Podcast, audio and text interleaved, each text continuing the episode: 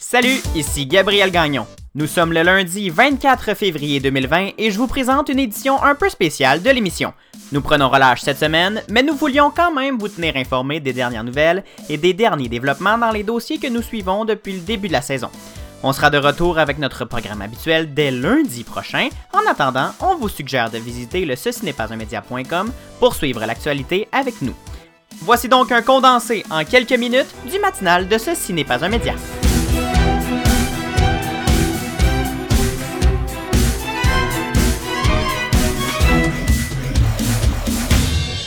On commence cette édition express du matinal avec euh, une nouvelle sur les chefs héréditaires euh, Wet'suwet'en qui étaient en visite au Québec ce week-end afin de discuter avec les chefs Mohawk de Kanawake pour les remercier de leur soutien dans leur lutte contre le projet Coastal GasLink.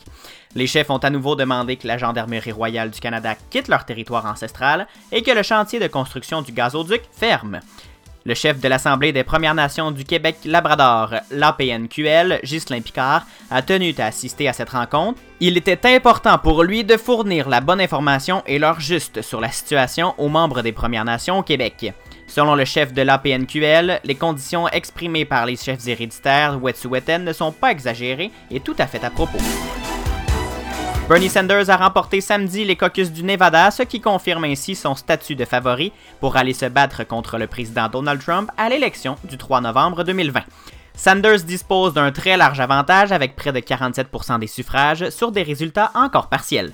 Joe Biden est en deuxième place avec 19%, l'ex-maire Pete Buttigieg est en troisième position avec 15% et Elizabeth Warren est en quatrième place avec 10%. C'est Tom Steyer qui ferme la marche avec 4%.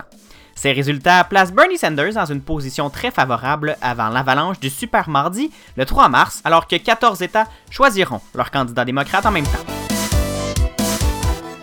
Et finalement, on a appris la semaine dernière que le surplus budgétaire du Québec a franchi les 6 milliards de dollars en novembre. Pour les 8 premiers mois de l'année 2019-2020, le solde budgétaire s'est établi à 4,5 milliards après le versement au Fonds des générations qui est, je le rappelle, destiné à rembourser la dette. C'est davantage que l'année dernière à pareille date. Plusieurs facteurs expliquent cette hausse, dont la, forte croissance économique, l'augmentation des transferts fédéraux et la hausse des revenus de l'impôt des particuliers et de la taxe à la consommation. C'est ce qui complète cette édition express du matinal de Ce n'est pas un média. On se retrouve demain. Suivez-nous sur Facebook, Twitter et Instagram au CNPUM baramba balado ou Ceci n'est pas un média. Et bien sûr, au ceci n'est pas un média.com. Tout au long de la semaine, ce sera des éditions express du matinal de Ceci n'est pas un média. On se reparle donc demain.